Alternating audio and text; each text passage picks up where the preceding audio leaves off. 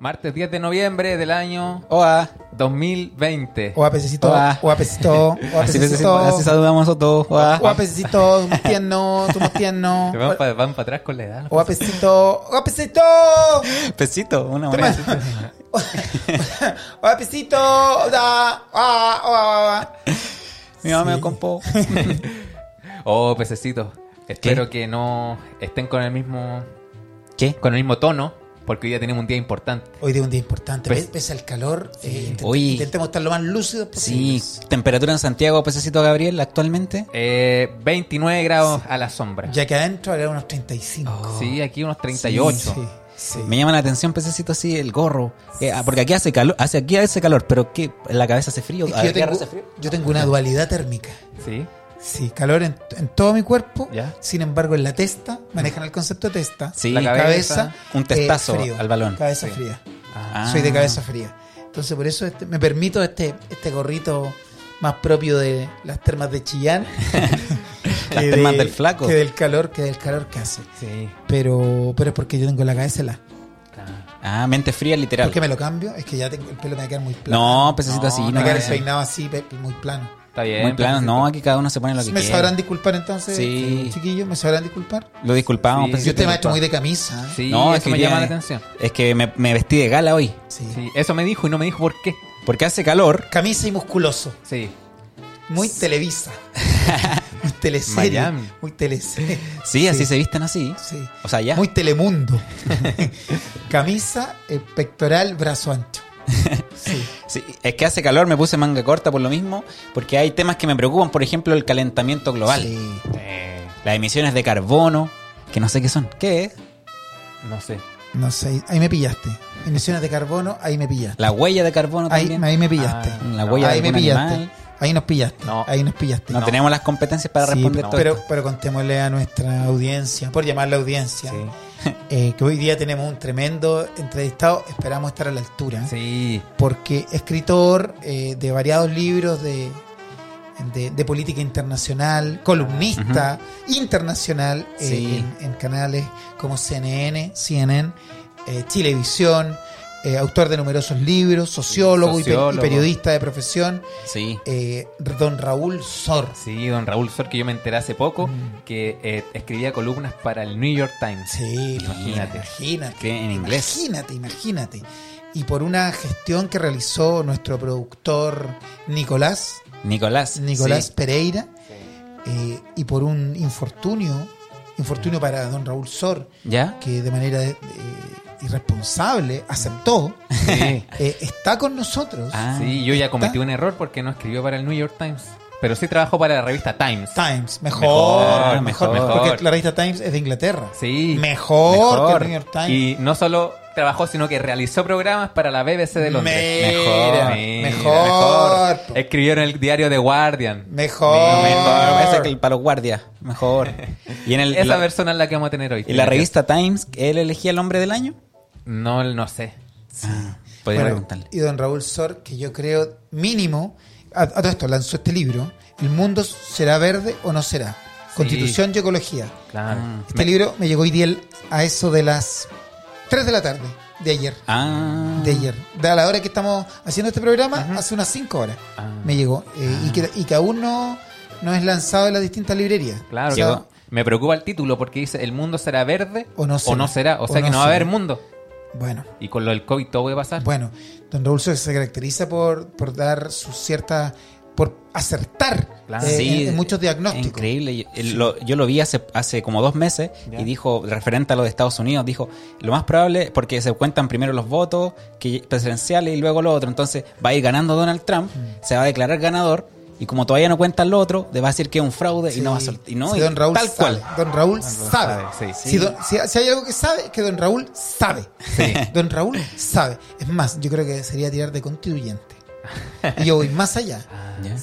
Yo le daría mi voto a presidente. ¿Sí? A presidente. Le daría mi voto, Oh. Raúl. Sor. Oh, lo quiero conocer porque todavía nunca he hablado con él. Sí, su excelencia. ¿Está, está con- está o no? A ver. Ahí parece No, no que le está. digáis su excelencia, sí. No, ahí está, pero no lo está escuchando todavía. Ahí está mirando. En pandemia, confinado. Confinado. Confinado Sí. desde hace. de marzo, parece. Sí. ¿Verdad? Porque yo sé que está en televisión, pero como vamos, estamos con Don Raúl Sor, y se ve que está en su casa. Yo lo vi anoche. Sí. desde su casa. Sí. No, sí, sí, está, Sí, está guardado. Una, una buena biblioteca atrás. Sí, está guardado. ¿Y está con nosotros ya? A ver. Está. Uh, sí, pececito ya está con nosotros. Porque, como siempre se adelanta, vamos a ver qué nos tiene que decir respecto al, al cambio climático y al agua que nos preocupa tanto. Aquí está, Raúl Sor Bis. Raúl Sor Bis. Nacido en 1947, sociólogo, periodista y analista internacional. Sí. De geopolítica, me gusta ese concepto. Geopolítica. Ya, hay que estar a la altura, chiquillos. Ya. Sí. Vamos. Me da nervioso. Tres. Un, dos, tres. Raúl Sor, presidente. Vamos. Y con esto los saco el gorro. No, yo creo que le va a entender. Le va a llamar la atención, quizás. le va a llamar la atención. Me lo pongo mejor. ¿no? Sí, Sí. Va a ser un elemento distractor, sabemos. Sí. Pero no tanto como sin gorro. Sí, y esperemos tener información para los pececitos que le dure semanas. ¿Lo recibo con burbuja? Lo recibimos con burbuja. Ya, para que. El, tem- el tema de las burbujas, peladitos, eh, a ver cómo, cómo explico. No. Eh, Lo recibo con burbuja, más, Sí, más no. simpático. Ti- Tire nomás maestro burbujas para que. Pececito para que saca luego. ¿Cómo? oh. Tire, tire burbujas, pececito. Porque me gustan. ¿Le incomoda que, que tire burbuja? No, No. dijo porque me gustan. Pero dijo que se cae luego. Sí. Dije me gustan. A ver, volvamos atrás. Tire burbujas, pececito para que me gustan. Ah. Burbujas COVID que fueron bautizadas. Se acabaron. Se acabaron. Se acabaron. Eh, No, sí, ¿qué? ¿Qué? Quedan, quedan. Ah, Y Raúl, No, ya. Don Raúl solo no está viendo, solo que no nos está escuchando nomás. No, no, no, ya. no le digas lo de la burbuja. Ya, No. no la vamos a contar. ya. Ya. Porque ya está con nosotros Pececitos en la última luna, en exclusiva, presentando su más reciente material, Don Raúl Sor. Bien. Un aplauso. Raúl. Aplausos. Don Raúl, buenas noches. Periodista, sociólogo, analista internacional, Sí. escritor de, de- de varios libros y que está lanzando. Por favor. Sí, su nuevo libro, El mundo será verde o no será. Constitución y ecología. Aquí está. Viene calentito ese, ¿eh? Sí. Don Raúl, ¿cómo está? Bienvenido a la última. Muy luna. bien, muy bien. Esto viene fres- saliendo fresquito de la imprenta. Sí. Sí, creo que la primera edición llegó aquí a la última luna. Sí. La- de las primeras 50 tiras, una llegó aquí a la última luna. Primer- primera pregunta, don Raúl. Muy directo, muy al hueso. Eh, nuestro podcast es liviano, pero también tiene, hay, hay- las preguntas son, son incisivas. ¿Este será el preámbulo para tener a un, a un constituyente, para escribir la constitución? ¿Sorprendí con la primera? Bueno, eh, eh, ¿Le digamos, el- justamente escribir el libro para hacer una contribución al debate y tratar de establecer algunos de los principios generales que deben entrar en una constitución. Una constitución en general no es una cosa así de, de detalle, eh, donde se establecen los pormenores, eh, las cosas absolutamente terminadas, sino que de lo que se trata es de rayar la cancha, pero no eh, con eh, al milímetro, sino que estos son los principios, las ideas que nos inspiran, el Chile que queremos y, bueno, qué querríamos que pasara y este libro está escrito desde un ángulo particular. Y este ángulo es el medio ambiente. ¿Qué queremos que pase con la naturaleza? ¿Qué relación queremos como chilenos tener con nuestro medio ambiente? ¿Cómo queremos cuidarlo? ¿Qué queremos permitir y qué no queremos permitir? Eso en materia de leyes, pero los principios generales es, es lo que en gener- eh, queremos plantear ahí, o yo planteo ahí, y que eso entre al debate, que sea un insumo más dentro de muchos que están saliendo sobre una diversidad de temas, pero esto es específicamente sobre el medio ambiente y por lo tanto en el libro hago una pequeña historia, un- una pequeña narración de cuál ha sido nu- nuestra situación, qué, qué ha pasado, pues, digamos, bajo el modelo económico vigente con el medio ambiente y qué, qué pasa, o sea, qué estaba planteado en la constitución del 80 y de aquí en más, cuáles son los principios que deberían idealmente estar eh, expuestos en la constitución. Don Raúl, pero ¿le gustaría trabajar en, en- en escribir, en redactar la, la constitución como constituyente se llama? Constituyente. Constituyente. En una elección popular, ¿le gustaría? No me lo he planteado honestamente. eh, me- sí me preocupa de sobremanera eh, qué va a tener esta nueva constitución, pero tampoco sobreestimo lo que es una constitución. En realidad, la constitución que desde el 80, que nos rige hasta hoy, más que hacer un gran aporte, era un gran freno.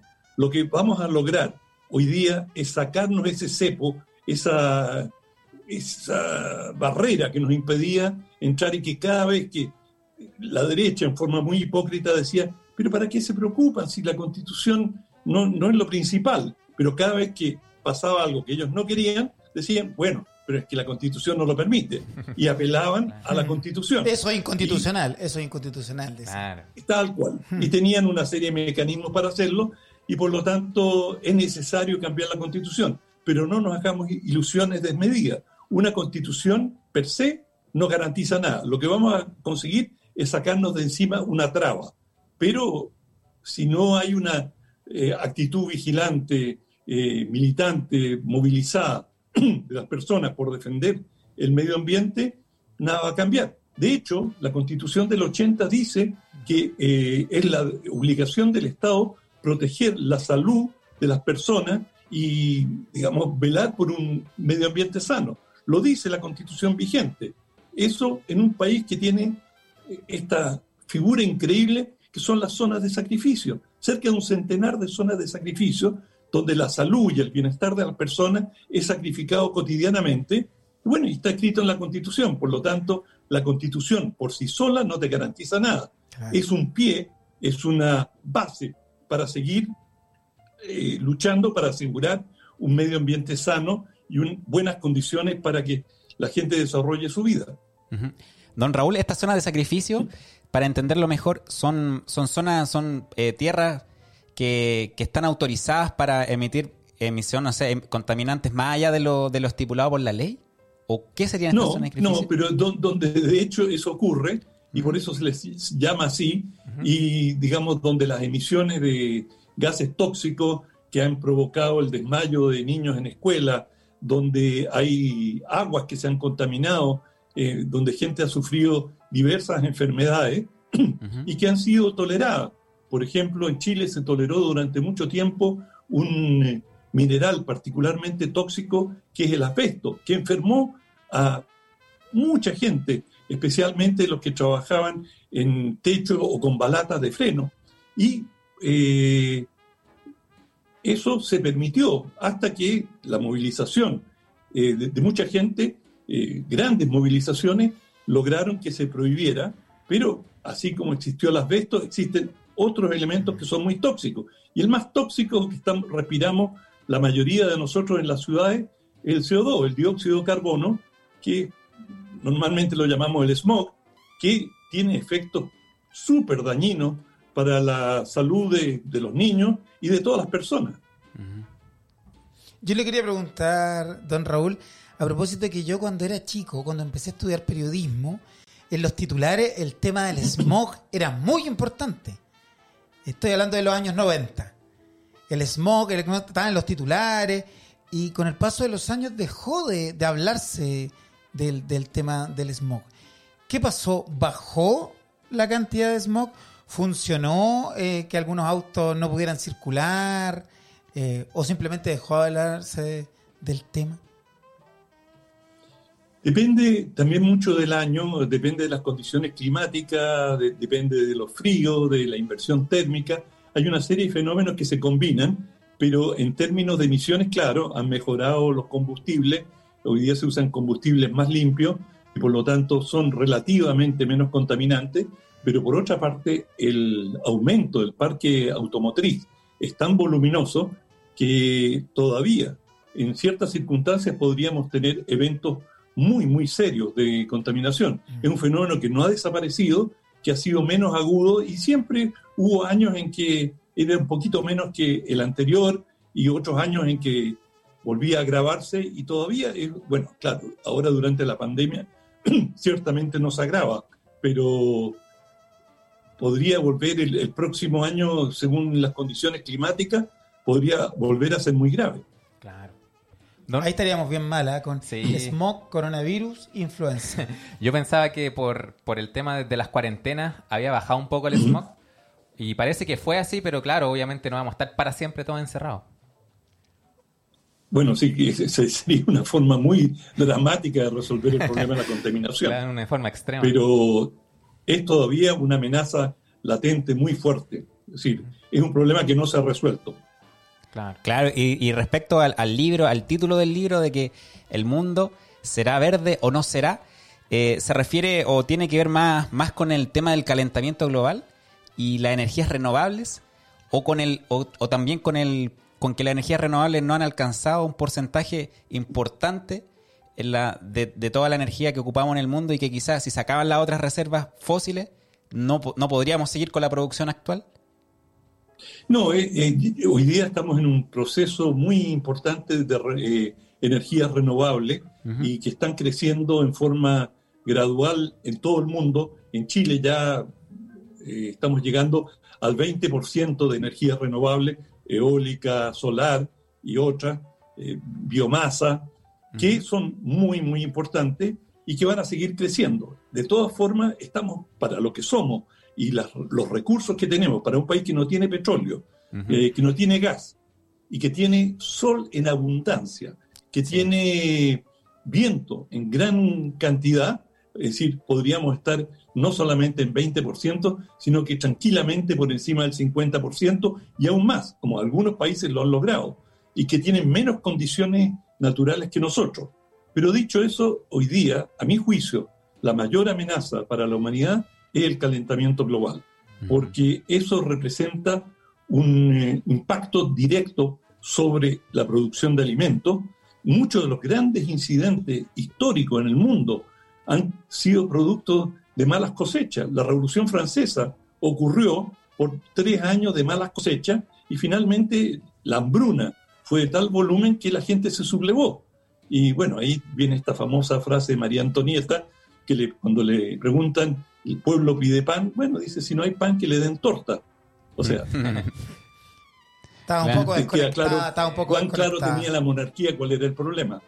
Eh, Claro. y en esas condiciones, digamos, hoy día la guerra civil en Siria, que ya tiene ocho años, que ha dejado cientos de miles de muertos, empezó por malas cosechas.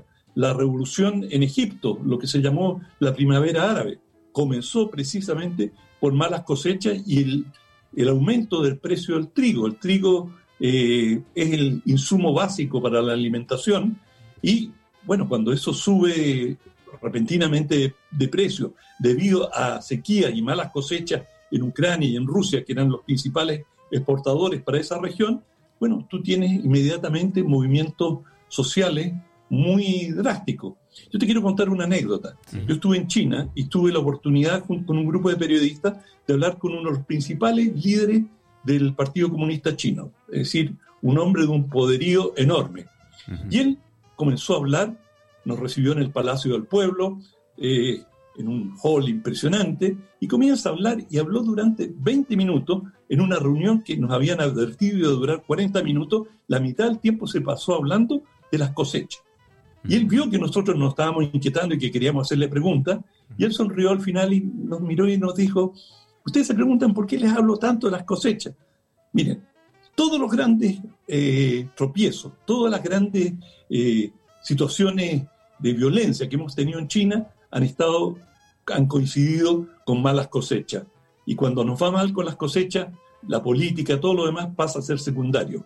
Por lo tanto, la seguridad alimentaria es un elemento central en el desarrollo de los países. Y el cambio climático es una amenaza, a tal punto que hoy día en Chile, muchas, por ejemplo, de las viñas se están trasladando al sur porque ya en la zona central hay eh, escasez hídrica y el clima está cambiando y es menos favorable pa- para las cosechas. El chino sabía, ¿eh? El chino El chino sabía, sabía. sí. Don Raúl, y en esa reunión, como pequeño dato de la anécdota, eh, se comunicaban en inglés, ¿cierto? ¿O usted sabe hablar chino? Por supuesto. Y, y- y cuando dices chino, hay- más de un chino, o sea, puede ser mandarín. El mandarín es más fácil. Es decir, hay varios dialectos. Claro. No, no hablo chino en absoluto. Era abs- todo en inglés, con traductor, por supuesto. Ah, perfecto. Y la otra cosa que va muy de la mano del calentamiento global son, son los incendios que hay en todas partes del mundo. Cuando nosotros fuimos a Australia, fuimos a Australia ¿Verdad? nosotros, y la, la gran noticia de lo único que se hablaba era que se estaba quemando unos bosques, pero kilómetros en Australia. En California hace poco lo mismo, bueno, en Chile todos los años. Y eso también es el Claro. calentamiento, calentamiento global, ¿no? Claro. Lo que pasó en el Amazonas también. Eso. Exacto.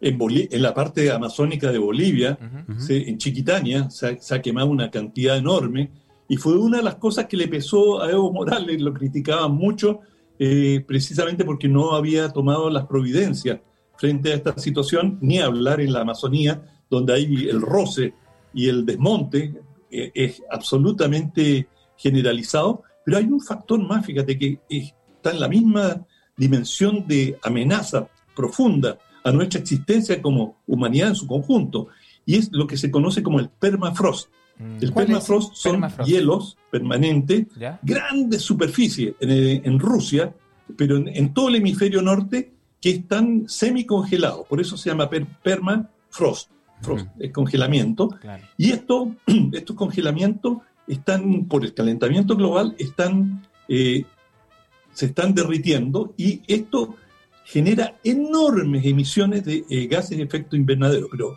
descomunales. Y eso a su vez acelera el efecto invernadero sobre todo el planeta. Y eso a su vez derrite los hielos eh, de- de la- del Ártico, de la Antártica, eso hace subir el nivel de los mares, cambia la salinidad de los mares, es decir, cambia las corrientes marítimas, es decir, te puede dar una cadena de retroalimentación positiva, como se le llama, infinita de cambios que todo esto está produciendo. Y bueno, esto en algún momento hay gente que discute si va a haber un punto de inflexión, así se le llama. El punto de inflexión es cuando se produce un cambio que es casi imposible de revertir. Es decir, nosotros podemos de- en un momento dado tomar la decisión, ya, no vamos a tener más emisiones, vamos a ser tremendamente cuidadosos con el medio ambiente, pero podemos encontrarnos con que ya hemos generado este punto de inflexión y que se han desencadenado una serie de procesos que ya no podemos controlar. Que no hay vuelta ya. Eh, Claro.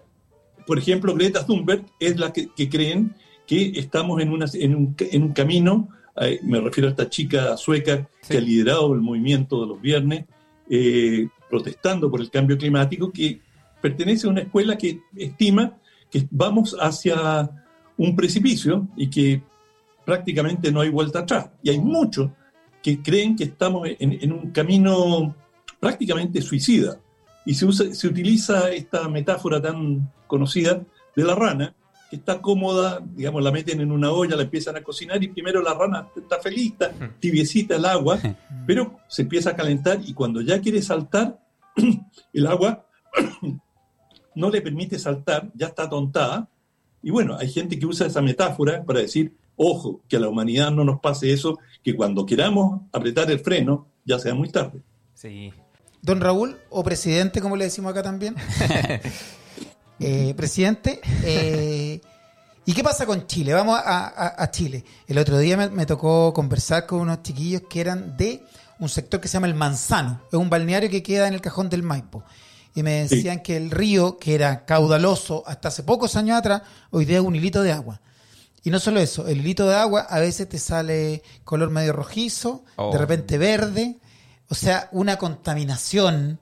eh, bueno, más allá también que los mismos vecinos, o, sea, o los turistas que van allá dejan todo sucio y todo. Pero más allá de eso, e- ellos, se quejaban del robo de agua, del, del robo descarado de la de las empresas de agua que desvían, desvían el agua. Y así, bueno, sabemos de montones de ciudades que se están secando. Petorca, siempre se habla de Petorca, ¿no? Sí. Siempre se habla de Como Dortmund. de, como de otro lugar. Y unas ciudades del norte, del extremo norte también, que no Sí. recuerdo el nombre específico. ¿Qué pasa? La pelea entre el agua y las paltas. Claro. Sí. ¿Qué pasa. ¿Qué pasa en Chile? Y con, con, lo- con los Mira. distintos gobiernos, los que vendrían, el, el- el- el gobierno del presidente Piñera. Una de las cosas que planteo en el libro es eh, que es un concepto relativamente no- novedoso, son los derechos de la naturaleza. Y los derechos de la naturaleza, a diferencia de la protección de las personas, es decir, nosotros podemos establecer en la Constitución de que todos los seres humanos tienen derecho a tener acceso a agua limpia, eh, a un medio ambiente de ciertas características, pero aquí se trata de darle derechos independientes a la naturaleza. Entonces, uno de los derechos ya que tú mencionas el río, el, el Maipo, el, bueno, por ejemplo, hay ríos en el mundo, hay uno en Nueva Zelanda, que tiene, le han dado derechos autónomos y tiene un representante de los eh, nativos maoríes y otro del gobierno de Nueva Zelanda que velan por la buena salud del río, que tenga un caudal ecológico, así se le llama al caudal necesario para que un río mantenga la vida, porque si tú lo disminuyes, como lo estaba señalando, bueno, si lo disminuyes demasiado, eh, como el Maipo, en algún momento comienza a morir toda forma de vida eh, en el propio río. Entonces, para mantener esto, eh, mantener este caudal ecológico, tú nombras a representantes que van a velar y que tienen derecho para interpelar a los particulares eh, si están sustrayendo agua o si se está haciendo un uso indebido del agua, algo que sea contaminante. Y este es un principio que está ganando fuerza en una serie de ámbitos. Por ejemplo, tú puedes hablar de, de los derechos del bosque y que hay que mantener una cierta superficie boscosa en el país y que hay que protegerla de ciertas maneras. De manera que hay un cambio muy importante y están eh, apareciendo iniciativas en todo el mundo. Por ejemplo, en California hay un movimiento que se llama Locovor, loco de local y vor de voraz, de comer. Y esto, por ejemplo, lo que ellos plantean de que la comida, el grueso de los alimentos que tú obtienes, deben provenir de una zona no superior a 150 kilómetros a la redonda. Con lo que te quiero decir, por ejemplo, es increíble que en Chile estemos comiendo ajos chinos. No tengo nada contra los ajos chinos, pero acá se producen ajos y es cierto que el ajo chino puede ser un poquito más barato, pero si tú piensas en la huella de carbono, que es traer un ajo desde China Claro. y llevar una cereza, una guinda de Chile a China, y así, es decir, estamos organizando el mundo de una manera que no es sustentable. Y bueno, Chile eh, ya está acolmado su huella ecológica, que quiere decir huella ecológica que los países tienen, digamos, si pasan de un cierto nivel en el consumo, ya es- quedan en déficit. Es decir, no, la naturaleza no es capaz de reponer lo que estamos consumiendo o lo- las basuras que estamos liberando al medio ambiente. Oh. Por lo tanto, hay una cantidad de temas que son precisamente los que yo creo que se deben discutir en un proceso constitucional que debe tener una cápite, la- nuestra nueva constitución, sobre cómo vamos a cuidar nuestro medio ambiente, porque es como nos cuidamos a nosotros mismos. No es que estemos glorificando la naturaleza per se, nosotros somos la naturaleza y cómo nos cuidamos a nosotros es cuidando la naturaleza. Esa es muy, muy buena idea ¿eh? de comer lo que haya cerca. Llegar a, a ese, lo encuentro muy, muy, muy, muy bueno. Sí. Comer piñones, castañas, digüeñe, nalca. Lo que haya acá. Claro. Y de repente darse un gustito con algo que venga de lejos. Pero, Claro, pero Bueno, sí, claro, yo de te repente digo- un plátano que no hay acá. Nosotros tenemos en, en nuestra casa, tenemos composta, eh, el grueso de, de todas las eh, cosas orgánicas la, eh, la- la mandamos a la composta y tenemos, eh, bueno, digo, eso eh, ha sido más iniciativa de mi mujer, eh, tenemos un pequeño huerto Ah. y te juro que podemos, eh, tenemos un pequeño jardín y dentro del jardín, en ese huertito, ya sacamos un porcentaje significativo de las cosas que comemos todos los días. ¿Y usted jardinea? No tanto como mi mujer, te voy a ser honesto. Eso le iba a preguntar. Usted come nomás. Eso le iba a preguntar, don Raúl, que más allá de, de lo que podamos poner en la Constitución, que quizás eso va a demorar quizás un par de años, o las nuevas ideas que vayan surgiendo, incluso a nivel mundial, ¿qué le recomendaría usted a la gente que se encuentra con este programa que estamos haciendo ahora, o que lee su libro y quiere desde ahora cambiar, pero partir por, por ellos mismos, que tienen una vida normal, eh, común y corriente? ¿Qué le recomendaría usted para empezar a- a aportar también al tema del medio ambiente?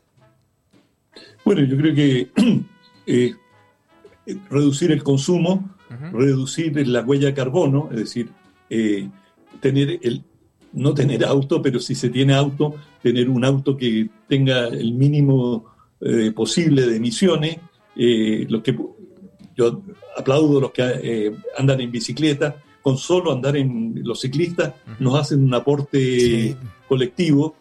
Eh, yo anduve en bicicleta toda mi juventud y claro, uno cuando ya después tiene los hijos, deja andar en bicicleta, sobre todo cuando están chicos, ¿no? Sí. ¿Y qué bicicleta tenía?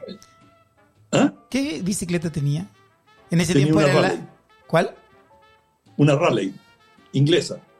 Ah. no- Ah, ¿tú me preguntas por la marca? Sí, ¿qué tipo de bicicleta? Es Esa una bicicleta urbana, una Raleigh. Raleigh es la marca. Eh, una muy, muy, muy maciza, que tenía cambio, o sea, un montón de, de cosas. Y anduve, eh, yo viví unos años en Londres y, y iba al trabajo todos los días en bicicleta. Y te quiero decir que la experiencia en, en Inglaterra, andar en bicicleta, es maravillosa porque tú te cruzas con un camión de 30 toneladas y te trata como si tú fueras otro camión. Ah, es decir, claro. el respeto al ciclista es absoluto, pero absoluto. Claro. Igual ahora la embarraron un poquito con el ponerle motor a la bicicleta. Y ahí ya perdió todo, toda la ventaja. Sí, eh, una ventaja. Igual eh, ocupan mucho menos espacio, son mucho más... Claro. El, el problema es que acá no podemos tener ciclistas y peatones por la misma vía. O sea, tiene que haber ciclovía y las bicicletas, por ejemplo, en Europa están estrictamente prohibidas en las veredas. Que las veredas son de exclusividad para los peatones y no pueden estar metiendo eh, monopatines, eh, en fin, otro tipo de eh, vehículos que tienen otras velocidades que la de los peatones. Claro. Y ahora hay harto monopatina. ¿eh? Sí. La otra vez, ¿sabe quién vio en monopatín? Matías del Río. en monopatín, Matías del Río. Sí. ¿Pero con motor? Sí, con motorcito. Ah. Y yo decía, pobre gente que se cruce con él, porque iba. No, no era un, no era un buen conductor. Iba adelantando. No, no, iba dubitativo, dubitativo lo noté. Matías del Río. Le mandamos un saludo al periodista Sí. Matías del Río, que de repente veo que en redes sociales siempre lo mencionan. Gran colega, Matías. Gran colega, Gran colega. gran colega, Tengo el mayor afecto por él. Sí, sí. Sí. Yo lo conocí cuando me entrevistó en la revista Capital. Yo salí en la revista Capital. ¿Sí? Ah. sí. En chiquitito. Claro, sí. él, él trabajaba ahí antes de entrar a televisión. Sí, sí, Ah. me entrevistó ahí. Y me trató bien, fíjate. Me sentí, me trató con dignidad en la revista Capital. Y yo entre medio de puros empresarios antiecológicos estaba yo ahí. No, Ma- Matías es muy buen periodista. Tengo Sí. solamente buenas palabras para él. Sí, sí. Por eso yo quería mencionarlo porque en redes sociales le, le, le cargan la mano, encuentro yo.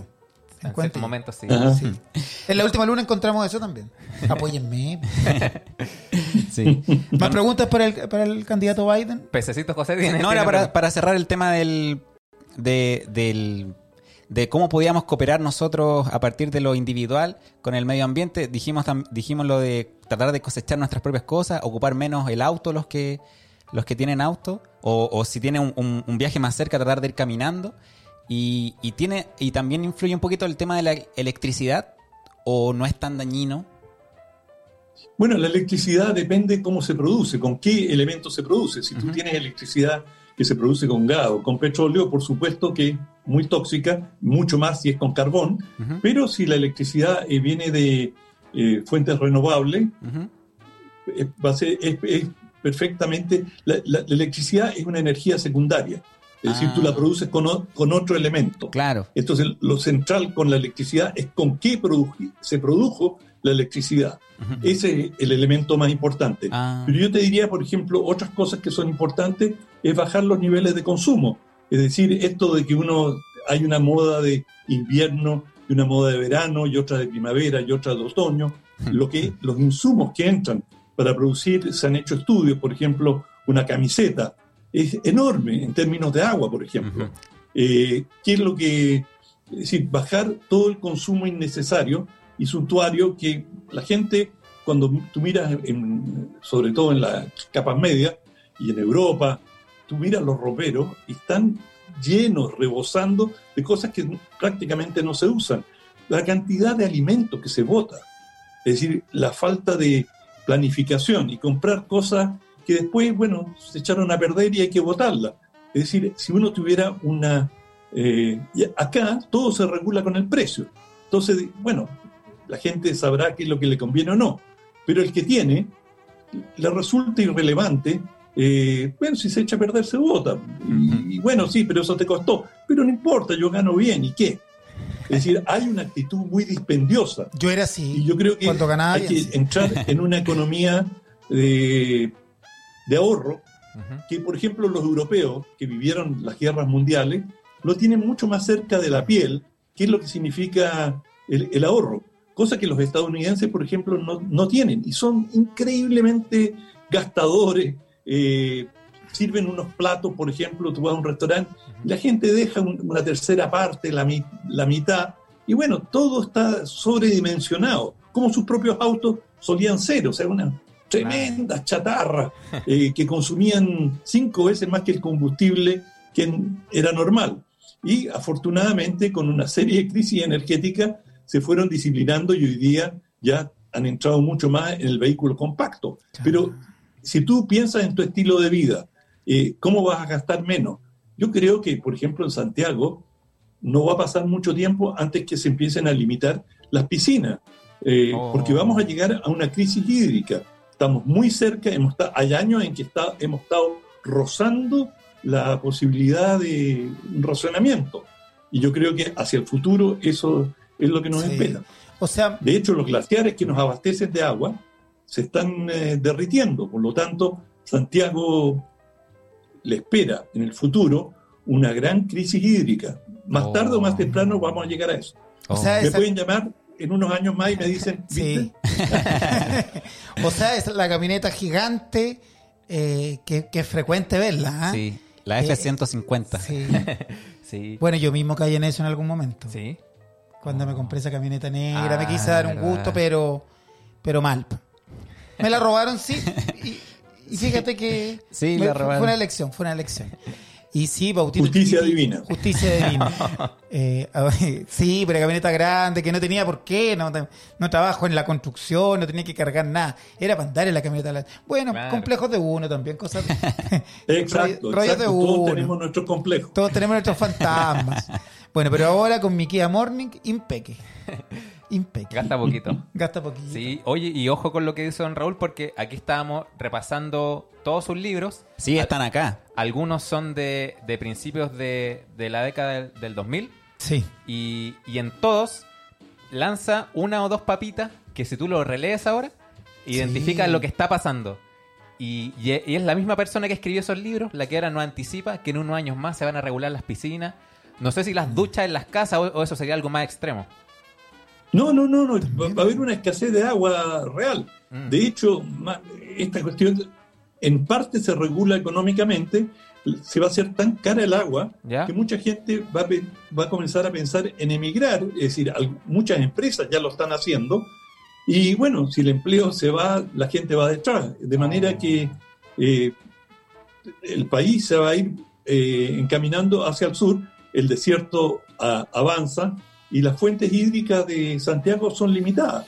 Lo- los glaciares que nos alimentan eh, se están derritiendo a gran velocidad y bueno, es una cuestión de, de una década que Oh, vamos a llegar a una poco. crisis eh, muy seria en que el agua va a ser, por cierto, más cara que el combustible. Uf, sí, de hecho, eh, en una película basada en hechos reales de, de la crisis subprime en Estados Unidos, uno de los inversionistas que, que bueno, que anticipó la, la crisis eh, dos años antes o tres años antes, Ah, disculpa, Pececito. La película El Gran Corto. el gran corto, A sí, Big Shot. Sí. claro. Él, Ah, no la vi. luego de terminar la película, o sea, en una de las escenas finales, eh, muestran que sus nuevas inversiones, porque como logró anticiparse tanto, su nueva anticipación de, de en una inversión, en una inversión era el agua.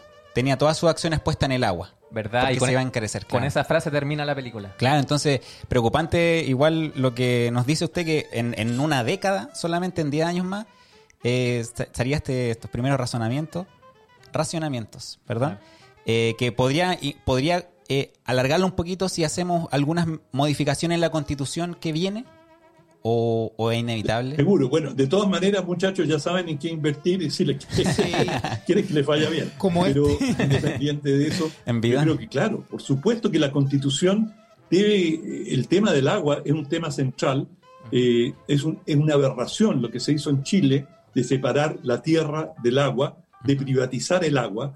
Prácticamente no hay ningún país, ningún país lo ha hecho en forma tan violenta. y tan eh, inmisericorde, por usar un término, como lo ha hecho Chile, y el, agua, los derechos de agua están sobrevendidos. si todos los que tienen derecho de agua hoy día ejercieran su derecho, es decir, tendríamos una guerra civil porque no hay manera que ellos puedan recibir lo que presuntamente tienen. Y hay que tener una política completamente diferente frente al agua y cómo se va a cautelar lo que es un bien común. Y esos bienes comunes es como privatizar el mar. Es decir, el mar es un bien común, el territorio claro. es un bien común. Por supuesto que puede haber propiedad de la tierra, pero eh, el agua, fíjate, en, en, Bolivia, cuando quisieron privatizar el, el agua, y llegó una empresa francesa que comenzó a hacer la distribución, en la cultura indígena el agua cae del cielo, es lluvia, y por lo tanto les pertenece a todos. ¿Qué es eso de que la iban a eh, obtener a través de claro. cañería? Es que otra, iban a tener que otra pagar por eso? composición. Y eso fue lo que precipitó el, el, la rebelión que llevó a Evo Morales al gobierno. Sí, pues. Ah, claro. Es como el caballero que vendió, la- que tenía la luna, era dueño de la luna. ¿Verdad? Así de, de absurdo. Claro. Exacto. Aquí en Chile igual lo, lo rozamos hace poco cuando trataron de, o algunas personas, privatizar las playas. Que decían, no, esta es mi playa, fuera de aquí. en el lago. Exacto. El lago, los lagos también. Bueno, eh, por ejemplo, en muchos lagos tú no tienes prácticamente acceso al lago porque han cercado eh, los accesos. Sí. Y en la práctica es una forma real de privatizarlo. ¿Tienen la foto del caballero? A ver, voy a buscarlo. El que decía, este es mi lago, fue el verano pasado. O sea, Exacto. esos dos veranos. Sí, ¿Te acuerdas del incidente, verdad? Unas señoras que estaban afuera eh, mojándose las patitas y llegó un caballero diciendo que este es mi lago. Se hizo famoso este caballero. Se hizo famoso. Ese El caballero. el caballero, Ese sí. fue el caballero. Que invirtió en agua. Sí. Tiene un punto. Otro que invirtió en agua también fue, pero no recuerdo el nombre. aprovechas de hacerle una nueva funa. Pancho del Sur ¿Ya? tenía un amigo ¿Ya? que toca guitarra con él. Lucho Arenas Jr. Lucho Arenas Jr. Que ¿Cuál era para de el- Chile? Sí, para el terremoto del 2010. ¿Ya? Él después de eso empezó a juntar agua. Mm. ¿Podrías poner, por favor? A ver, voy a buscar. Porque todos estos antecedentes los confirmamos acá con, Con Don Raúl. con Don Raúl. Él empezó a juntar agua, Empezó a juntar agua. embotellada. Sí, para el, para el fin del mundo del 2012. Ah. Si hubiese leído los libros de Raúl Sor, sabría que, que el 2012 no iba a acabarse el mundo. Claro. y que iba a ser el 2025. Ya. Lucho Arenas Jr., al no leer Chile a ciegas ni Chavo Petróleo, se dejó llevar por Salfate. No, un saludo para Salfate, también gran Sí. entrevistado que Sí, tuvimos que acá. tuvimos acá. Sí, mira, aquí tengo la noticia de este sitio Radio Cooperativa que dice Lucho Arena Jr. y su almacenamiento de agua. Nunca le he mentido. Nunca le he le he metido gente. miedo a la gente, ¿Viste? claro. Sí. Ah. Y abajo sale, el humorista lleva años juntando provisiones para un eventual suceso en este diciembre del 2012. Sí, no Era pasó, real. pero claro, pero que siga juntando agua porque se viene. Claro. Se viene. Don Raúl, yo le quería preguntar ya un tema más, más personal eh, con respecto a la pandemia. ¿Cómo ha sido este año para usted? Bueno, un año de cuarentena. Eh, yo trabajo, como ustedes saben, en, en CNN, Sí, y allí tuvieron una política muy generosa de eh, confinarnos y más bien de- decir que no fuéramos al canal. Y bueno, nos ha seguido tratando muy bien, en forma muy correcta. Y bueno, cuidarse como todo el mundo. Claro, y sobre todo, eh, ya avanzada la cuarentena, eh, las noticias son mucho más optimistas porque ayer lunes eh, recibimos la noticia de que el laboratorio Pfizer iba, ya está en un 90% de eficacia de su vacuna. Sí. Y que incluso en el primer semestre del año 2021 eso podría llegar a Chile. Eh, así- Ese es el laboratorio del Viagra, fíjate. ¿Sí? Fíjate tú. Ah, lo hablamos con el doctor Ugarte una vez, Sí. ¿verdad? El doctor Ugarte. Sabía harto del tema de, de ese tema. Y no va a ser una pastillita azul, sino que una inyección. Sí. Claro, o, o dos inyecciones. dos inyecciones, sí. Ah, buena noticia entonces Buena respecto a la- noticia, a la, vacuna. buena noticia. listo, sí. ¿Y Pero cómo- no lo des por hecho, ¿eh? O sea, Oh, esto, esto es una, como decimos en periodismo, una noticia en desarrollo. Esto todavía tiene, puede tener bemoles. Claro, la- Ojalá que no, Como la de pero no hay que darlo por hecho. Y Claro. te lo digo porque no hay que levantar eh, la guardia. O sea, hay que seguir muy vigilante. Claro, el virus todavía es una cosa súper seria. Sí. Eh, Pececito Felipe, eh, lo hicimos en, en una conversación previa que tuvimos, pero me gustaría que mostrara a la cámara los distintos libros que hemos tenido acá de... O sea, que tienen... Hay uno que se me perdió, fíjate. ¿Sí? El- ¿Cuál? Sí, el de el último, el de los el del grupo árabe. ¿Cuál era? El Ah, la, la- la guerra yihadista. Ah. Sí. ¿Se lo presté a alguno de ustedes? No, Les lo- pediría que me lo devolvieran. Yo lo vi el otro día. Lo vi el otro día. y casualmente ya no está. Te pediría devolución. Fíjate de los libros. Pero acá tenemos... eh, Sí. Bueno, el, el libro que va a salir por estos días, que, eh, y nosotros Sí. agradecemos a la editorial que, que nos hizo entrega. ¿no? Hoy, hoy día en la mañana nos entregaron el libro. Sí, el mundo Bien será, hecho. será verde o no será. Sí. Como lo entregaron hoy día en la mañana, no, no yo no, al menos no pude leerlo, lo, lo nomás. Entonces, de ahí que hubo tantos ripios en esta entrevista. Así que la culpa es de la editorial, ¿eh? que me lo entregó hoy día en la mañana. A mí me lo tienen que mandar los libros seis meses antes, porque leo, me, me desconcentro. sí. Sí. Aparte que yo leo viendo tele. Ah. Entonces, a la editorial, por favor, gracias por el libro, pero seis meses antes. Para poder hacer una mejor entrevista y por Te respeto por el advierto que eso lo vas a leer como una novela. Sí. Ah. No, así ha sido. Porque yo partí con este, El mundo y sus guerras, Ah. de comienzo de los 2000. Tenemos también Chile a ciegas, que eh, hablan también del tema del tema ecológico. Hay un, hay un, un relato que yo desconocía, ¿Ya? que habla de la, esto que está en la reina, este La- el reactor. reactor nuclear de la reina. Sí, y lo que sucedió a mediados de los 80 con un contingente militar Ah. que llegó ahí. Eh, no quiero contar qué para que adquieran este libro porque tiene ese hecho que es de ciencia ficción, pero, pero real. Parece de ciencia ficción, Oh, pero qué, real. Qué intrigado. Sí. Pero real, sí, sí. Yo, yo tuve la, posi- la posibilidad de ir un día a trabajar a ese, a ese centro de la reina nuclear. Ah. Y me hicieron firmar un papel donde no podía decir nada de lo que hice adentro. Así que no los puedo contar, pues chiquitos. sí. Pero podemos ver Por eso tienes una pequeña aura.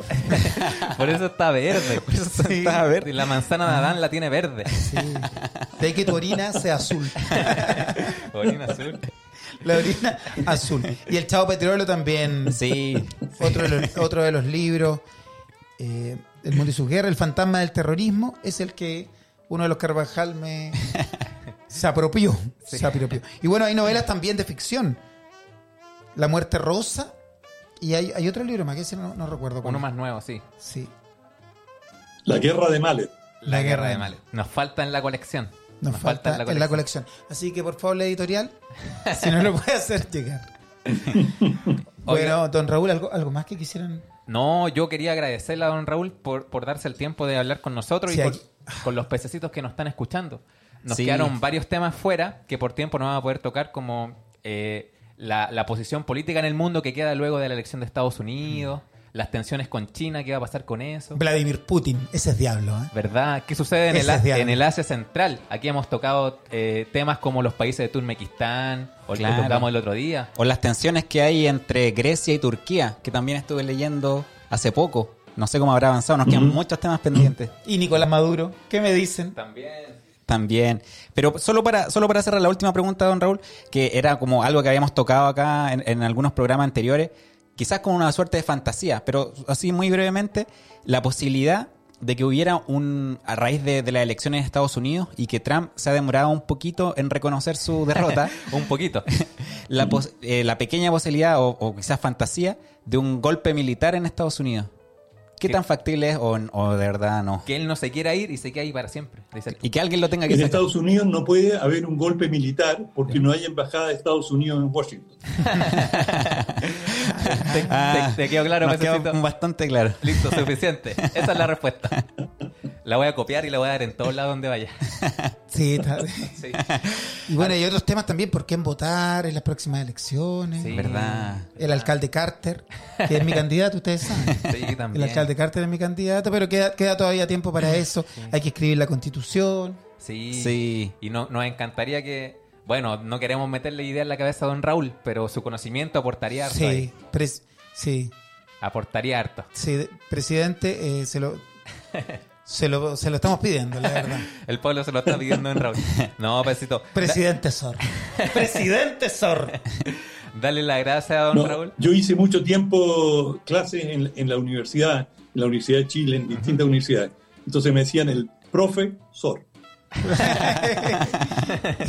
y además, comediante. Comediante, le Pero salen sí, buenas. pero sí, le salen buenas, Le le, salen le buenas, salen le salen buenas, le buenas, salen buenas. sí. Y si en algún momento ya tuvimos como candidato a otro colega suyo de Chilevisión.